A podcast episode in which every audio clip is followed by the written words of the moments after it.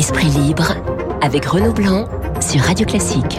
Et surtout, comme tous les lundis à 8h44, avec Luc Ferry. Bonjour Luc. Bonjour Renaud. On va pas mal parler euh, éducation, un sujet que vous connaissez euh, parfaitement. On a eu une grève euh, très suivie par les enseignants en milieu de semaine dernière.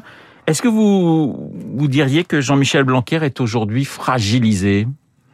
Il est, il est surtout pris en tenaille. Moi, j'aurais tendance à penser que vraiment le, le, le malheureux n'y est pour rien parce que on l'oblige à, à ne pas fermer les écoles et en même temps à les fermer, si je puis dire. C'était la, la, la, double obligation est, est ingérable. C'est-à-dire qu'à la fois on dit il faut absolument garder les écoles ouvertes, hein, c'est la doctrine d'Emmanuel Macron. Il faut garder les écoles ouvertes quoi qu'il arrive, mais en même temps il faut protéger les enfants du, du, du virus euh, d'Omicron et donc il faut mettre en place toutes sortes de mesures extraordinairement tatillonnes et absolument ingérables. Mmh. Vous pouvez pas trois fois dans la semaine gérer euh, la, le test dans le nez euh, qui est quand même très désagréable pour ne pas dire douloureux, d'un gamin de 4 ans, de 50, 6 ans. C'est injouable. Et donc, euh, ils ont mis en place des mesures qui sont absolument inapplicables, avec des attestations des parents qui vont devenir des fausses attestations parce que les parents en ont ras-le-bol. Et donc, euh, euh, Jean-Michel Blanquer s'est pris, s'est trouvé dans une, pris dans une double contrainte qu'on lui imposait, avec d'un côté les mesures sanitaires absolument ingérables, et puis de l'autre côté cette obligation de absolue de, de ne pas fermer les écoles, non pas du tout pour des raisons pédagogiques, ça on avance ça mais c'est évidemment faux. C'est euh, fermer l'école une semaine, ça n'a jamais empêché personne de, de, continuer à apprendre des choses. Mais mais c'est pas ça qui explique le, le niveau du bac aujourd'hui. C'est complètement ridicule. Mais en revanche, c'est vrai que ça plombe la vie des parents et que ça plombe l'économie. C'est ça le vrai sujet. Mais c'était euh, un, ras-le-bol, pardonnez-moi, euh, Luc, je dis contre le ministre de l'Éducation nationale, bah, et plus globalement le... contre euh, justement euh, le, le, la façon dont sanitairement on organise l'école ou, ou contre Emmanuel Macron pour aller plus loin?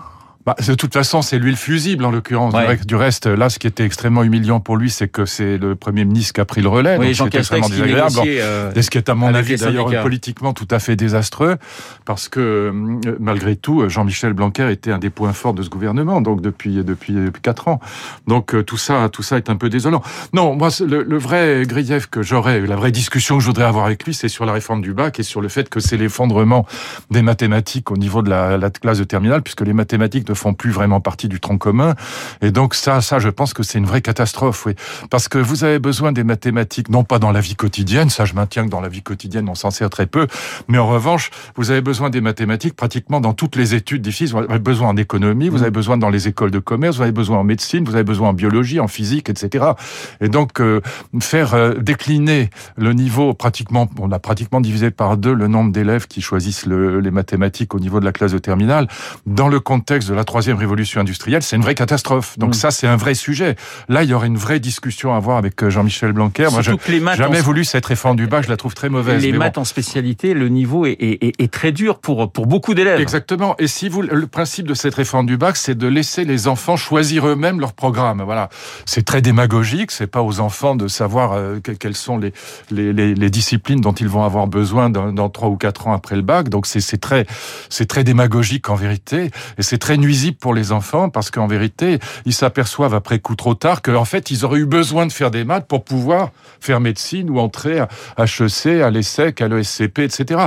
Ou, même, par exemple, en économie, et même en psychologie. Aujourd'hui, si vous voulez faire une, une licence de psychologie, il y, a, il y, a, et même en sociologie, vous avez des, un niveau de stats et de probabilité qui est très élevé. Donc euh, c'est c'est vraiment un mauvais coup pour les pour les enfants. L'école et pour la nation, c'est très mauvais pour la nation. L'école, on l'espère, sera un sujet important dans le dans oui, le débat ans, présidentiel. Oui. On l'espère, hein, c'est ce que je viens de dire.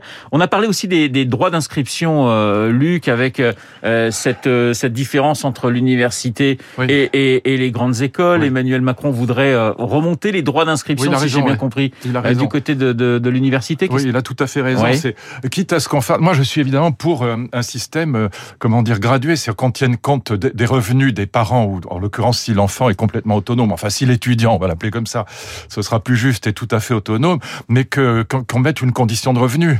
Mais ici, si on n'augmente pas les droits d'inscription, euh, évidemment, les universités sont un, dans un état aujourd'hui de paupérisation qui est insupportable. Et donc, qu'est-ce qui se passe? C'est que on se sert des grandes écoles pour recruter les élites. Et puis l'université pour démocratiser l'enseignement supérieur en apparence, mais en vérité, euh, ce sont les grandes écoles aujourd'hui qui recrutent les élites, que ce soit les grandes écoles de commerce ou les grandes écoles d'ingénieurs. Et donc euh, c'est extrêmement extrêmement ruineux pour les, enfants, pour les élèves, pour les étudiants, parce que ils croient qu'ils vont réussir des études formidables parce qu'ils sont à l'université, mais en vérité, euh, dans 90% des cas, ce sont les, les élèves des grandes écoles qui vont passer devant eux. Et donc là, il faut en effet relever considérablement les droits d'inscription à l'université. Là-dessus, Macron a tout à fait raison. Mais j'ajouterais une mesure, c'est en tenant compte des revenus des parents ou, ou de l'étudiant s'il est autonome. Je voudrais qu'on parle de, de Molière et, et, de la présidentielle. Juste un mot, puisqu'on reste dans, les, dans le domaine de, de l'éducation nationale. Euh, cette polémique autour d'Éric Zemmour et des, et des enfants euh, handicapés. L'inclusion, c'est un sujet euh, qui vous a toujours intéressé, euh, Luc. Alors, David a rappelé les propos exacts d'Éric Zemmour. C'est vrai qu'on s'est un petit peu déchaîné. Non, ils sont pas, ils sont, ils, n'ont rien de, de, véritablement scandaleux. Ce qui est vrai dans cette affaire, moi, c'est un des sujets dont je me suis le plus occupé. Hein. Quand on a, quand, quand Raffarin voulait qu'on supprime les emplois jeunes pour faire des économies budgétaires, bon, ce qui pouvait se défendre du point de vue économique, j'ai demandé à Jacques Chirac qu'on multiplie par 6, ce que j'ai obtenu, le nombre d'AVS, c'est les auxiliaires de vie scolaire qui aident oui. les, les, professeurs des écoles à, à, à, gérer des classes dans lesquelles il y a des enfants euh, plus ou moins gravement handicapés. Donc, je vais être très clair, c'est excellent de garder des enfants handicapés dans une classe quand on peut le faire. Pour tout le monde c'est excellent pour tout le monde, y compris bien sûr pour les enfants entre guillemets normaux. Je mets entre guillemets parce que je sais que on risque toujours de choquer quand on emploie des termes un peu brutaux, mais c'est excellent pour eux parce que c'est un, je veux dire, c'est un cours d'instruction civique vivant. Vous le savez très bien, les enfants, ils ont tendance à se moquer de tout ce qui est différent. Un gamin qui bégaye, on va se moquer de lui. Un gamin qui est trop gros, on va se moquer de lui. Un, gamin qui a un bec de lièvre, on va se moquer de lui dans une classe de CP. C'est comme ça que les enfants sont comme ça. Ils ont besoin d'apprendre la civilité, d'apprendre la politesse, d'apprendre la morale. Sinon, euh, c'est pas naturel la morale. Bon, et donc euh, d'avoir un enfant handicapé dans une classe, c'est un c'est un très grand plus pour les autres enfants et pour cet enfant handicapé. Maintenant, quand les enfants sont très gravement handicapés, quand il faut une éducation spécialisée, la Zemmour a évidemment raison. Il faut dans ce cas-là des éducateurs spécialisés. Si je vous demande de faire un cours d'apprentissage de la lecture à un enfant qui est totalement malvoyant, pour ne pas dire aveugle, euh, vous n'y arriverez pas. Absolument. Bon, et donc là, on a besoin d'un enseignant spécialisé. Oui. C'est tout à fait légitime de dire qu'à partir d'un certain niveau, il y a besoin d'enseignants spécialisés. Mais néanmoins, globalement, tant qu'on peut garder les enfants handicapés dans une classe normale, euh, c'est très bon pour tout le monde. Voilà, moi je suis absolument pour. Alors à l'école, on étudie Molière, généralement plusieurs pièces. Hein, c'est certainement euh, l'auteur le plus étudié. Euh, à juste titre. À juste titre au collège et au lycée. Génial, oui. euh, Luc, vous seriez pour que Molière rejoigne le, le ah bah, Panthéon Évidemment, évidemment. Il y, a cette, il y, a cette, idée qui circule de plus en plus. Ah bah, écoutez, depuis 2015, les nominations, si je puis dire, au Panthéon sont des nominations quasi exclusivement morales. Moi, je suis pas contre le critère moral, mais ça veut dire qu'on fait rentrer au Panthéon des personnalités qui, sur le plan moral, bah, Joséphine Baker, la dernière sont des gens certainement exceptionnels et, et tout à fait admirables, je ne vais pas dire le contraire, mais qui n'ont aucune œuvre, ni scientifique, ni littéraire, ni artistique. Ça veut dire que Ravel et Chopin, Proust, Diderot, Montaigne, Descartes, Molière peuvent rester dehors. Donc c'est quand même ça colle pas. Dire, ce critère moral exclusif dans lequel, cette espèce de moralisation euh, des personnalités dans lesquelles on est entré depuis maintenant euh, une dizaine d'années, euh, peut-être même un peu plus, euh, ça ne colle pas. Voilà, il faut aussi faire rentrer des personnalités. Et Molière, alors évidemment, quand le président dit qu'il n'y a pas de culture française, on est un peu embêté, bon, mais c'est l'archétype du classicisme français. On peut pas faire plus français et plus et plus grandiose en même temps que Molière, parce que c'est à la fois évidemment cette cette langue absolument merveilleuse. C'est en même temps tout le classicisme. Quand vous lisez les préfaces des, œuvres de Molière, c'est toujours peindre d'après nature, avec cette idée que la nature, c'est ce qui est saisi par l'intelligence. C'est pas la nature du jardin anglais, c'est la nature du jardin à la française. C'est ce qui est saisi par l'intelligence. Et donc, et, et en même temps, on a évidemment dans ces pièces de Molière quelque chose de merveilleux, c'est que les domestiques sont plus intelligents et plus drôles que les patrons ou que les puissants. Voilà. Et donc, euh, voilà, c'est vraiment la culture française dans ce qu'elle a de plus grandiose. Et donc, voilà, bon, moi je suis désolé, mais si on me demande de choisir entre Joséphine Baker et Molière, je choisis Molière. On peut prendre les deux, hein, remarquez, hein, Luc. Bah, prendre les deux, oui, mais enfin, il n'y a pas beaucoup de place quand même. Ça signifie... Donc il faut bien choisir, c'est-à-dire prendre les deux, c'est ne pas faire de choix. Alors, moi, mais ça signifie que vous aimeriez qu'on... Alors, Molière, on a bien bah, les œuvres, mais, finalement... Il n'y a pas un compositeur à au Panthéon. C'est-à-dire qu'il y a une dizaine ah, bah, de, de, de, de personnalités que vous aimeriez voir ah, bah, Évidemment, Montaigne, Montaigne, c'est quand même absolument génial. Montaigne, c'est un, c'est une famille de juifs espagnols qui, euh, qui, qui, dont il est l'héritier, qui va rejoindre la France. D'autres rejoindront la Judéica à Venise après l'expulsion des Juifs d'Espagne en 1492 par Isabelle la catholique.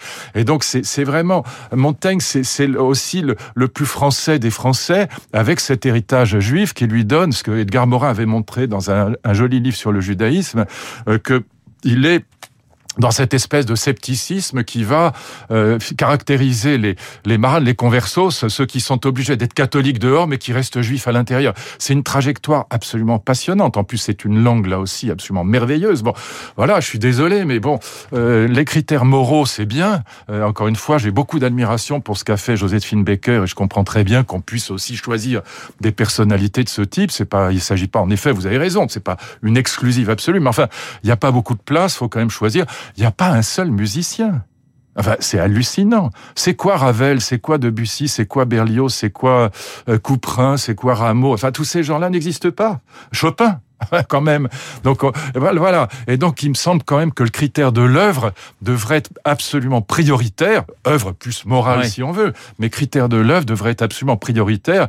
Alors que cette moraline, cette moralisation des, des personnages, je trouve ça, alors qu'il y en est de temps en temps très bien, mais je trouve ça quand même une espèce de déclin, de déréliction de, euh, du pays tout entier. On devient des moralisateurs. Luc, une, dernière question. Je, je, je quitte Molière. Euh, Emmanuel Macron doit prononcer mercredi un, un, un discours à Strasbourg sur sur l'Europe. Vous êtes très européen. Vous attendez quelque chose de particulier de ce discours? Ah non, il est toujours passé complètement à côté du sujet européen. C'est-à-dire que le sujet européen, encore une fois, c'est c'est pas euh, dire je suis pour l'Europe, je suis pour l'Europe. Non, c'est c'est aller vers une Europe à 10, vers une harmonisation fiscale et une harmonisation sociale, fin du dumping social, fin du dumping euh, fiscal. C'est ça l'Europe. Il faut construire une Europe puissance. Donc j'ai jamais entendu un mot d'Emmanuel Macron là-dessus. Donc tout le monde dit il est pro-européen, il est pro-européen. Mais enfin, suffit pas d'être pro-européen, il faut avoir des idées aussi. Et donc euh, l'harmonisation du SMIC, c'est une blague. Euh, jamais vous n'harmoniserez un SMIC en Bulgarie à 350 euros et puis au Luxembourg à plus de 2000 euros. Donc tout ça, euh, non, je trouve ça. Le, Digital Service Act, j'y crois pas non plus.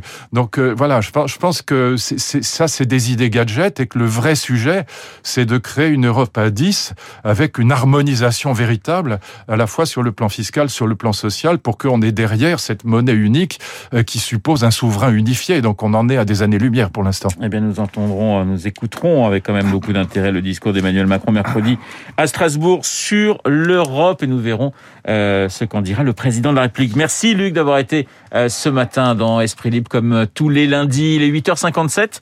Dans un instant, vous allez retrouver Lucille Bréau pour le journal.